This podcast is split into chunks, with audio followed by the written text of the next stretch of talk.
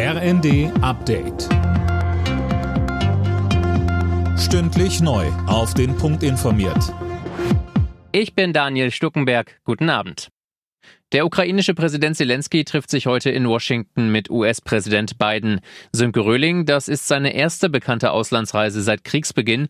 Warum geht die ausgerechnet in die USA? Ja, weil die der größte Unterstützer der Ukraine sind, was Rüstungsgüter angeht. Wie es heißt, will Präsident Biden heute auch offiziell bekannt geben, dass die USA der Ukraine das Patriot-Flugabwehrsystem liefern werden. Zelensky hatte den Westen schon vor Monaten darum gebeten, weil das System Flugzeuge, Marschflugkörper, Drohnen und auch Raketen in größerer Entfernung abwehren kann, also genau die Bedrohung, die derzeit am größten ist.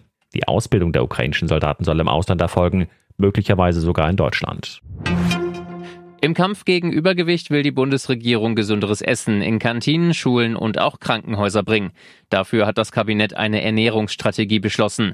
Ernährungsminister Özdemir betonte, dass alle einen Zugang zu gesundem Essen haben sollen.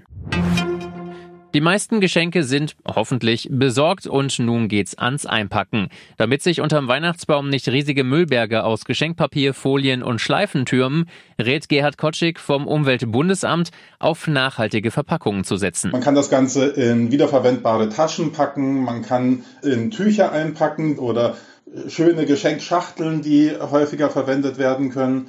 Aber wenn man das Ganze in Papier einpacken möchte, hat man auch Möglichkeiten. Zum Beispiel haben viele Leute schöne Kalender zu Hause oder so und das Kalenderblatt, wenn es mal vorbei ist, dann kann man das teilweise noch für schöne Verpackungszwecke einsetzen.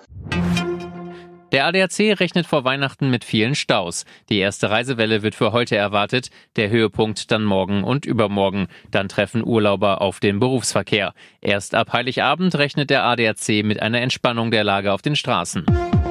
Alle Nachrichten auf rnd.de